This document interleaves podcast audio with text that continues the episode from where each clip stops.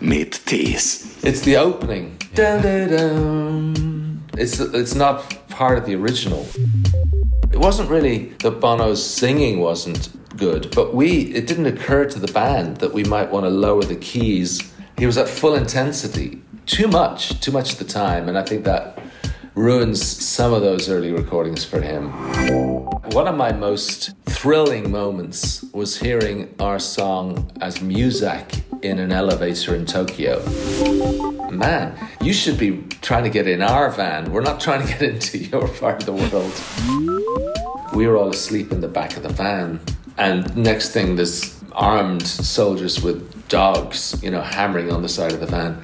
Took us a few minutes to explain that we weren't spies. Ein Podcast von SWR3. Mein Name ist Christian Thees und The Edge ist da. Good morning. Good morning, Christian. How are you? Where are you right now? I'm actually in London right now. Songs of Surrender. Ein Album mit 40 Songs, die die Band neu aufgenommen hat, neu arrangiert, neue Tonart, neue Akkorde, neuer Text. So this is the new album with 40 songs reimagined, 40 U2 Yes. songs, Songs of Surrender, curated and produced by The Edge. Viele Songs neu gemacht, a lot of the songs, 40 of them. Yeah. New arrangements, new recordings, with or without you, or one beautiful day, Sunday, Bloody Sunday, and sometimes even new lyrics. Where Yeah. did you put in new lyrics? We, we put in new lyrics in Sunday Bloody Sunday. There's a whole new final verse. We put in new lyrics in Bad. There's a section that didn't exist in the, in the previous version of Bad. Sunday, And- Bloody Sunday hat einen neuen Text, sogar eine zusätzliche, eine ganz neue Strophe. Ähm, es gibt auch den Song Bad, da gibt es einen Teil, den es vorher überhaupt so nicht gegeben hat. And a song that I sing, Stories for Boys, a complete rewrite of that song. I mean, but there's quite a few. I mean, little small touches.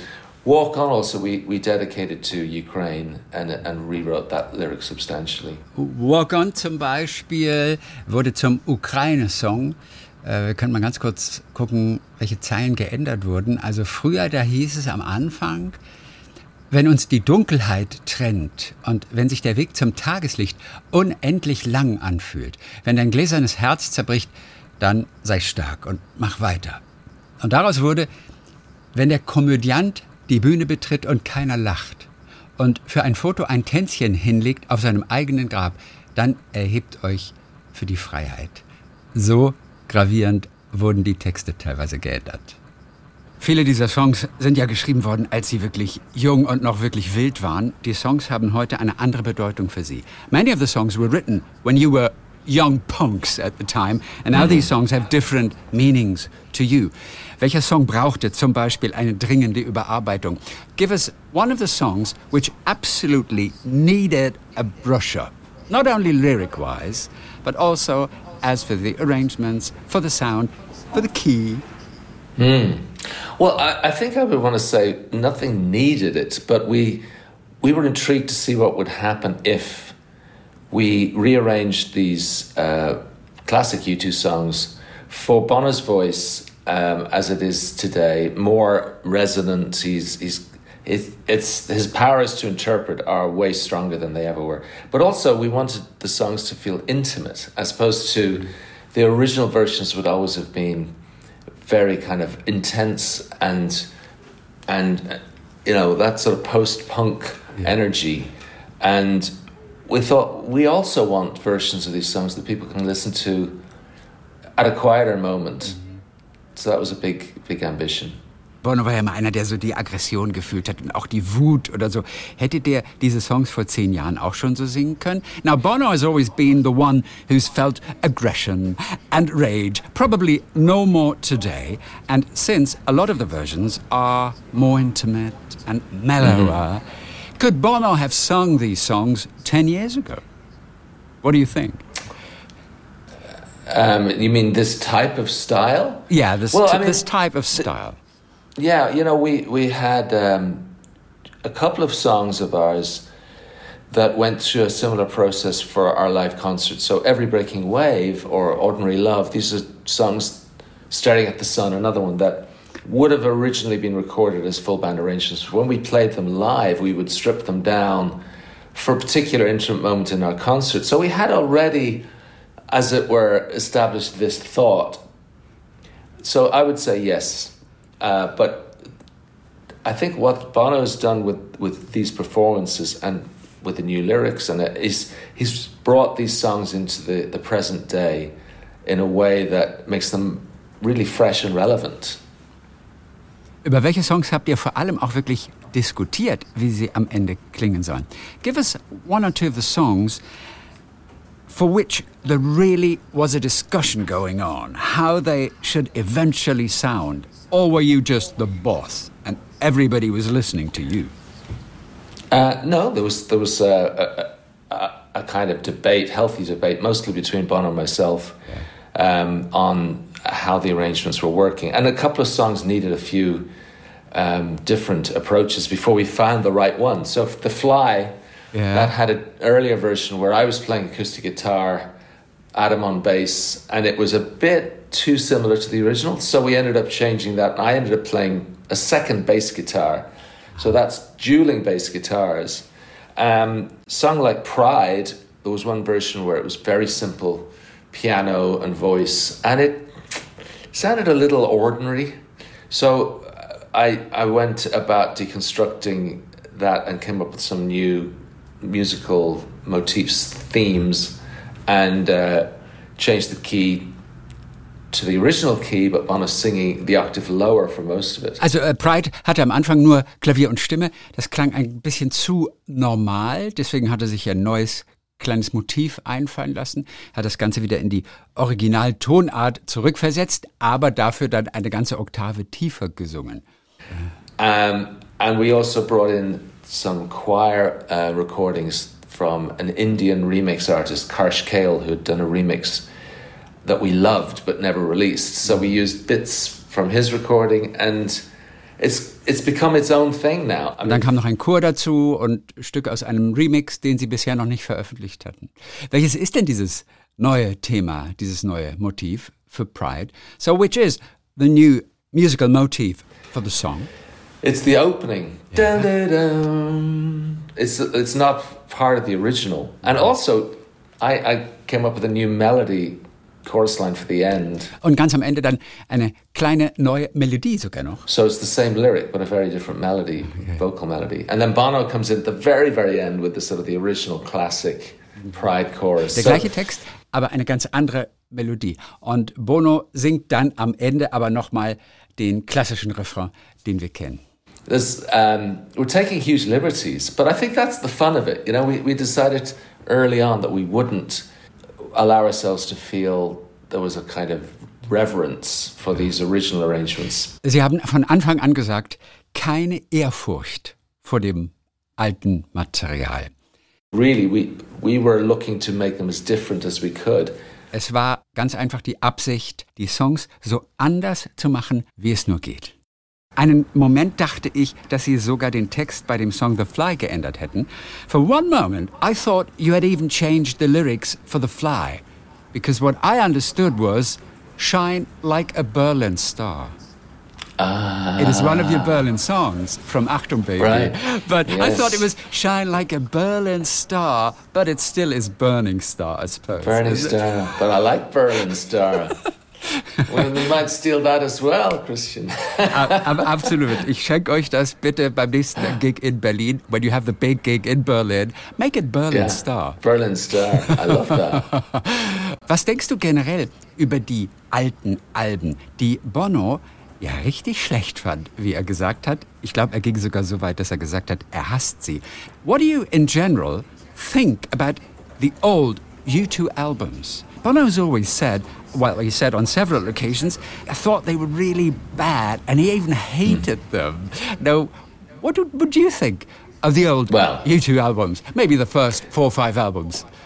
I don't think he went as far as saying he hated the albums, but I think what he said Oh, was except for Miss Sarajevo. Except for Miss Sarajevo. That was a song he was always happy about. all right. I think he what he was mostly referring to was his early vocals and some of his early lyrics, and so he he's relished the idea of going back and rewriting some of the lyrics. That that that was something he he loved that he got that opportunity. Also ganz so schlimm ist es nicht, aber in der Tat, Bono mochte einige frühe Texte, die er geschrieben hat, mochte er nicht und auch nicht die Art und Weise, wie er früher manchmal gesungen hat. Deswegen fand er auch die Idee so toll, diese Songs nochmal neu zu machen mit neuem Arrangement, neuem Gesang und auch teilweise anderen Texten. But uh, I think as a young singer, it wasn't really that Bono's singing wasn't good, but we it didn't occur to the band that we might want to lower the keys so that he wasn't singing at the top of his range at all times. So, Und es war gar nicht so, dass Bonos Gesang schlecht war damals, aber es kam der Band einfach auch nicht in den Sinn, dass sie mal etwas schreiben in einer etwas niedrigeren Tonart, sodass er nicht die ganze Zeit immer voll Stoff da oben mit der Stimme sein muss. So, I think that annoys him a little bit that we were relying so much on his vocal power um, to make those early recordings exciting. Das ist es, was ihn vielleicht manchmal so ein bisschen ärgert, dass diese Songs einfach, damit sie funktionierten, immer davon abhängig waren, dass er Vollstoff alles gegeben hat. But really what that meant was that he was he was at full intensity. Mm -hmm. um, too much, too much at the time and I think that ruins some of those early recordings for him. Okay. It's mostly about he, he loves the, the songs and he loves the albums, but some of the singing I think annoy him. Sunday Bloody Sunday has undergone a tremendous change, and you're probably happy about this because finally this song won't be played in the disco anymore. Isn't that true? well, we're always happy to hear our songs in the disco, but um, in fact, one of my most thrilling moments was hearing our song as Muzak in an elevator in Tokyo. Because to me, this was the sign that U2's music had entered the language. And I just thought, yes, we've made it. es ist immer schön, ihre Songs auch zum Tanzen zu hören. Aber der tollste Moment für ihn überhaupt, der war mal, als er den Song als Fahrstuhlmusik in einem Fahrstuhl in Tokio gehört hatte. uh, but, but it has always felt strange, like people dancing to Sunday Bloody Sunday, hasn't it? Oh, yeah. I mean, as a lyric and a theme, it's, yeah, it doesn't really belong in, in a discotheque. The new version, I think, allowed Bono an opportunity to, looking back from the safety of this distance of time and experience, to, to actually go deeper into the incident of Bloody Sunday that, that the song is, is called after. And, uh Inhaltlich gehört dieser Song natürlich nicht in eine Disco. Und diese neue Version, jetzt wo ein bisschen Zeit verstrichen ist, seit diesem furchtbaren Ereignis, diesem blutigen Sonntag, so wie Bono ihn jetzt singt, passt das auch viel besser zu dem Text. One thing that we desperately wanted to avoid was anyone thinking that we were cashing in on, on the tragedy of, of what was happening in the north of Ireland. So we refused our record label's request to release that as a single. And it was never released. Uh, on its own. Was sie damals um jeden Preis vermeiden wollten, dass irgendjemand kommt und sagt, ein so furchtbares Ereignis und ihr macht Geld damit. Deswegen haben sie sich auch geweigert, damals das als Single rauszubringen, was die Plattenfirma eigentlich wollte. Es war also nie ein Song, für die Charts, nie eine Single. Um, that's one of the features of this project is kind of the safe the safe distance allows us to to in some ways finish the songs in a way that maybe we couldn't when we were much younger. Auf Songs of uh, Surrender uh, sind auch einige aus dem Album Achtung Baby drauf. So there are a few songs from Achtung Baby, the Berlin album. uh, such as One or The Fly, Until the End of the World, Even Better mhm. Than the Real Thing. Ein ganz wichtiges Album für die Band, das ihr damals in Berlin aufgenommen habt. A terribly important album for the band as such. When you went to Berlin in times mhm. of crisis, when the band didn't know which way to go, what would happen. You went to Berlin and spent some time there for the album Achtung Baby. How did you eventually evolve as a band when you were in Berlin during these weeks mm. and months, how were you solving the conflicts at the time? How was Berlin instrumental in that? Well, I think it's a Berlin is a very inspiring city, still is. At that moment, it was kind of the frontier. I mean, this is Um, this is just after the wall has come down, kind of as uh, reunification is occurring. So, um, and we'd been to Berlin to perform on numerous occasions before that. So we'd, we'd we had traveled through the corridor to get to Berlin. So we had a real sense of it as being this outpost. And some of our heroes had done great work there. Iggy Pop and David Bowie. Of course. Um, Nick Cave had done some work there. So to us, it was like hallowed ground, Hansa Studios, you know. Some of our favourite records had been made there. And taking us away from our comfort zone from Dublin was, was I think, an inspiring thing. It, it's, it puts you in a more creative place. Our problem, if I'm being honest, was when we arrived, um, Bono and I had done quite a bit of work on new material for, for this collection, and we had some very strong ideas about what it should be like. Um, but the songs were not really finished. So Adam and Larry, particularly Larry, was really a bit dubious about what we were trying to pull off, which is to make U2 more rhythmic, basically. If it wasn't, in some ways, looking back, we now take for granted songs like Mysterious Ways or like Light My Way or even The Fly. But, you know, U2 hadn't been particularly rhythmic up to that point. So this difficulty of the songs not being finished and maybe the pathway that we were presenting not being so popular caused quite a lot of friction. And then into the middle of this comes this gift of a song, one. And in mm. some ways, it's the most classic U2 song on, on Achtung Baby. And it's not rhythmic and it's nothing to do with what we were actually trying to do for the, for the entire album. But as such, as it's an exception and very classic U2, and as we wrote about conflict in a, in a sort of family context, we sort of described what was going on in, inside our band in, in the lyric of the song. Yeah. And, and it had this very cathartic, positive impact. It really yeah. did galvanize everyone behind the project. Habt ihr auch Sachen zusammen gemacht denn in Berlin? So were you doing things together, like privately in Berlin? Or were you go, go and see clubs? Uh, did you go and Oh, see yeah. like historical sites? I mean, did that kind of get the band together? I mean, yes, yes, yes, and yes. We, Yes, we did yes, a lot yes. of um, clubbing. We, you know, we were were friends with Wim Wenders, so we he introduced us to some great sites and restaurants around the city, and um, but we were working very hard. I mean, you know, we were putting in the hours, and we we didn't want to uh, didn't want to leave the city without having some some really important work done. So th- there wasn't an awful lot of hanging around. You know, we we we were in the studio pretty much all the hours we could be. Uh, but we, we had Danny Lanois originally uh, f- to begin the sessions, and Brian Eno then arrived. Yeah, the big producers. yeah.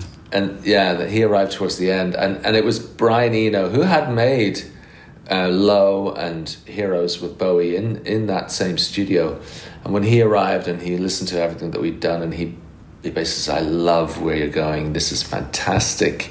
I get it. It's a fantastic new direction for the band." That was that was very helpful. Warum habt ihr das Album Achtung Baby genannt? Das ist ja so schwer auszusprechen für englische äh, Sprecher. Why did you actually call the album Achtung Baby, which is so hard to pronounce for English-speaking people and fans? It was our um, live concert sound engineer Joe O'Herlihy. He started saying it as a, as a little catchphrase. Ah, das hat Ihr Tontechniker, äh, Joe, den Sie damals live hatten bei den Konzerten. Von dem stammt dieser Satz. Das war so eine Art äh, Slogan, den Satz, den er immer wieder gesagt hat. Again, this was an album which was quite fun. It was our, our attempt to really chop down the Joshua Tree, to, to get away from being too earnest and too intense. So- Achtung Baby war ein Album, mit dem Sie dann Spaß hatten in Berlin. Sie wollten vor allem den Joshua-Baum, den Joshua Tree fällen mit diesem Album, denn so hieß ja das Album davor, das so erfolgreich war, das aber wirklich sehr, sehr ernst und sehr intensiv war. Und davon wollten Sie weg. it was really just a throwaway th- little idea. Let's just call it after Joe's little catchphrase, Acton Baby. And he claims that it was taken, it was a quote from some movie or something. And then we went back later to try and find the reference and we couldn't find it. So I think it was actually Joe made it up. So Berlin is ein ganz besonderer Ort. It's a very special place to the band Berlin, and they named a whole It is. subway subway line after you. I mean, I mean to be Yeah. honest, ja, We're die very honored. U2, also echt eine Ja. ganze U-Bahn-Linie auch nach der Band benannt. Das war also kurz nach dem Fall der Mauer, aber es war nicht das erste Mal, dass Sie in Berlin waren. Now, when you came to Berlin for the very first time, that was still already before the wall came down. So Yeah. your very first Berlin stop. What do you remember of that Yeah. very first Berlin encounter? I mean, it, it, it was to us fascinating. Um, so different. We went into the East Berlin uh, district, and what struck me about that was how it was sort of preserved. It really, you felt like you were back in the 40s. Sie waren ganz fasziniert auf eine Art und Weise, denn du kamst damals nach Berlin und du hattest das Gefühl, du stehst mitten in den 40er Jahren.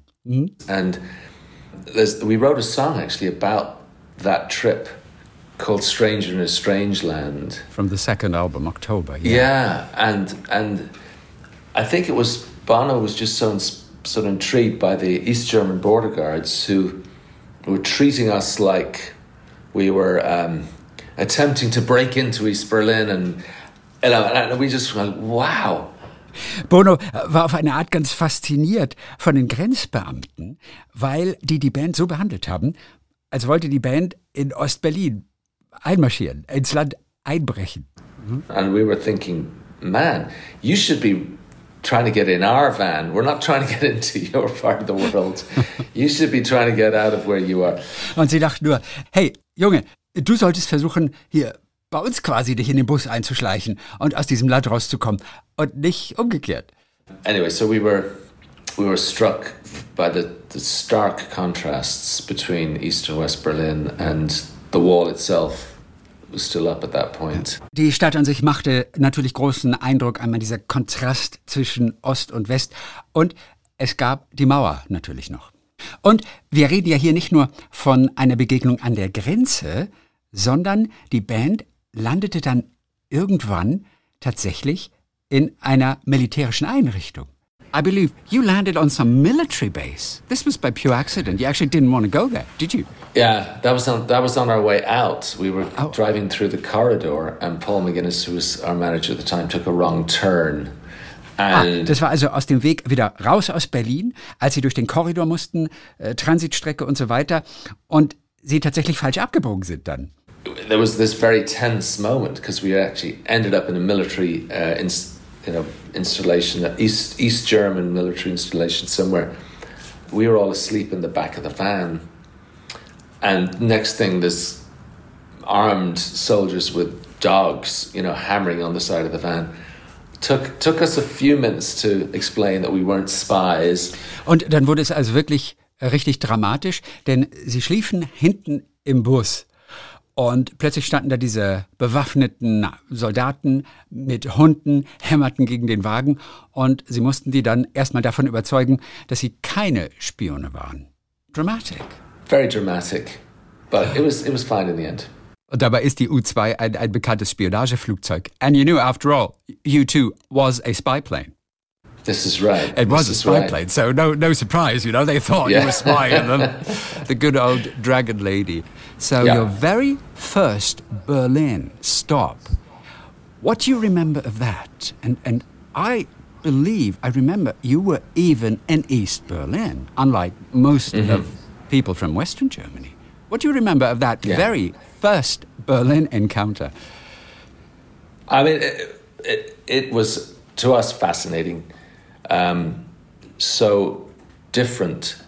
We went into the East Berlin uh, district, and what struck me about that was how it was sort of preserved. It really, you felt like you were back in the 40s. And there's, we wrote a song actually about that trip called Stranger in a Strange Land. From the second album, October. Yeah, yeah and and I think it was Bono was just so ins- sort of intrigued by the East German border guards who were treating us like we were um, attempting to break into East Berlin, and know, and we just went, wow. So the line is, I think he looked at me like I was the one who was supposed to to run, and we were thinking, man, you should be trying to get in our van. We're not trying to get into your part of the world. you should be trying to get out of where you are. Anyway, so we were we were struck by the, the stark contrasts between East and West Berlin and the wall itself was still up at that point. The good old Dragon Lady. You two arbeiten, ich glaube, seit 1976 zusammen, verbringen Zeit miteinander. Ähm, ihr könnt euch bestimmt auch manchmal so richtig auf den Sack gehen. Now, you've worked together, I think, since 1976. You've spent time with one another. Wann habt ihr das letzte Mal privat etwas miteinander gemacht? So, when was the last time you did something together privately? Do you still do that? After Yeah, all I these mean, years Tom. of, of getting on each other's nerves, probably on a regular basis. We do. We hang out, and famously, um, you know, over the years, I can think of so many occasions where we'd be at a party, and uh, the end of the night, you'll see the four of us in the corner, or or whoever's there. It might be the two of us, the three of us in the corner having a chat. So we actually do really like each other's company. Okay, but you wouldn't go on holidays with one another, would you? Oh, I I have done. Oh, you have quite have often, done. particularly with Bono. Yeah. Okay. Um, we we actually do spend quite a bit of time together in France, uh, which works because we can write songs together as well. But it's uh, yeah, we we we're very close still, very close friends. How many guitars do you carry with you when you go to the south of France, for example? Wie viele Gitarren hat er dabei, wenn er so im Urlaub in Anführungszeichen ist? I, you know, I try and keep it to a reasonable level, no more than two hundred and fifty. I Yeah, you yeah, I thought so. no more, no more than that. Um, yeah, I mean, you know, just just the the tools of the trade. That's all I need. I know, but but but how, how many do you take? I mean, is it like is it like five or is it just two?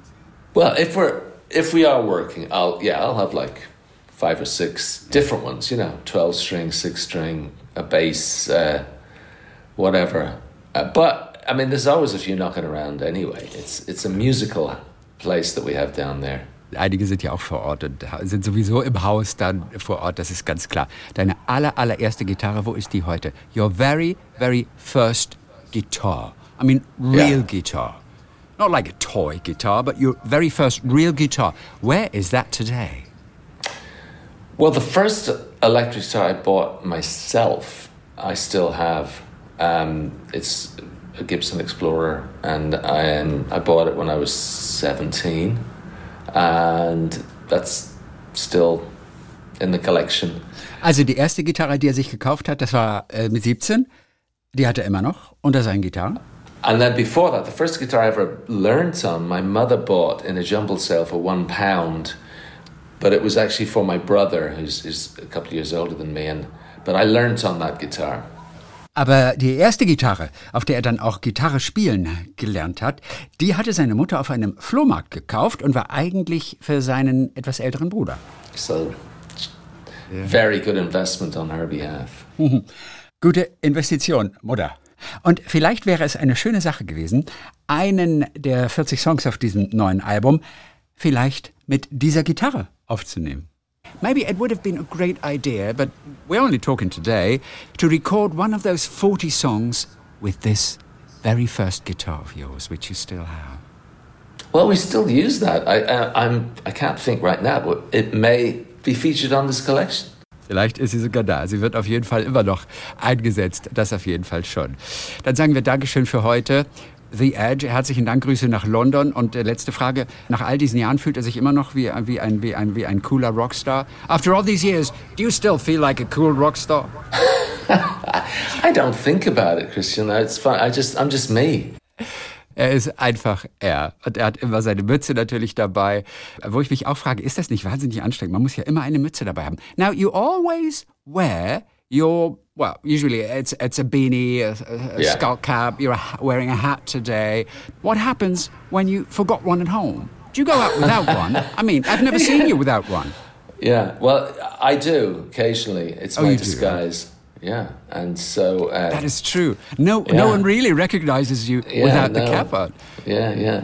Man kennt ihn normalerweise wirklich nicht ohne Mütze oder ohne Hut, aber es passiert tatsächlich, dass er mal einen nicht dabei hat und äh, ja, dann wird er halt nicht erkannt, was ja gut ist. That's my secret. Okay, well, thank you for joining us today. Uh, it's been lovely talking to you. Songs of Surrender, Thanks, Christian. 40 songs of U2 reimagined by the band, curated by The Edge. Oh, Yeah, and thank you, Christian. talk to you soon and come to Berlin and please change the lyrics for The Fly and make it Berlin. Berlin Star. I love that. I think you're onto something there. All right. So, Okay. goodbye from Germany and see you soon. We'll see you soon. Thank you. Talk mit Thees.